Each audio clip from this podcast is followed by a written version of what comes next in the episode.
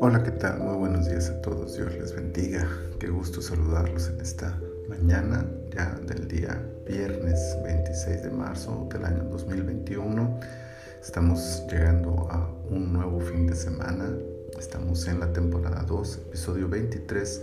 Estamos en nuestro tiempo devocional, en su reposo, un tiempo de reflexión bíblica y hoy nos corresponde estudiar Éxodo capítulo 23 y he escogido el versículo 20 que dice, He aquí yo envío mi ángel delante de ti para que te guarde en el camino y te introduzca en el lugar que yo he preparado. La presencia del ángel de Jehová, como se conoce a este personaje del Antiguo Testamento, provee esperanza al pueblo de Israel. El propósito de su compañía es doble. Primero, guardar en el camino. El desierto ofrecería una serie de adversidades propias de su naturaleza que pondrían en peligro al pueblo de Israel más de una vez. Además de eso, otros elementos como los enemigos externos e internos serían motivo de peligro para la nación en su transitar.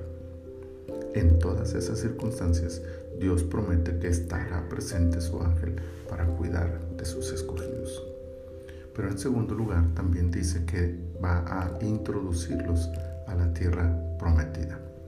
La llegada al lugar del destino no sería fácil, pero mucho menos el tomar posesión de aquel lugar. Esta sería la función del ángel de Jehová, cuidar del pueblo y llevarlo al cumplimiento del propósito de Dios para sus vidas.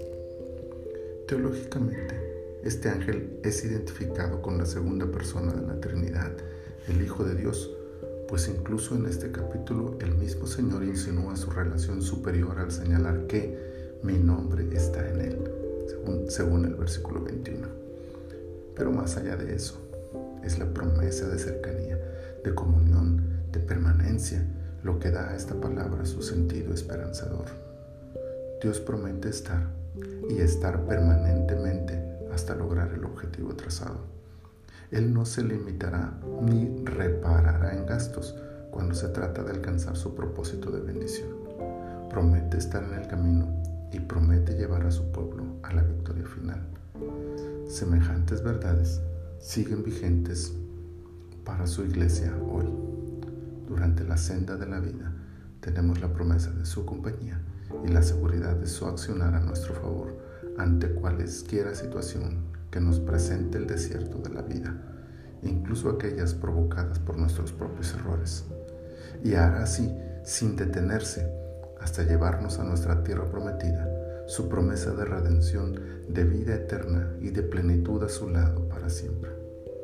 No desmayemos, el Señor está con nosotros.